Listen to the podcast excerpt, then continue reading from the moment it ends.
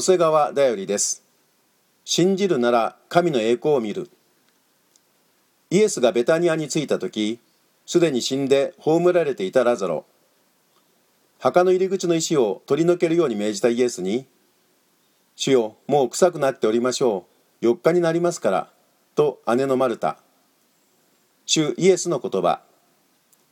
もしあなたが信じるならあなたは神の栄光を見ると私は言ったではありませんか。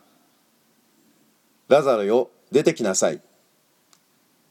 手足や顔を布で巻かれたままで出てきたラザロを見て多くの人が信じたのです。私はよみがえりです。命です。私を信じる者は死んでも生きるのです。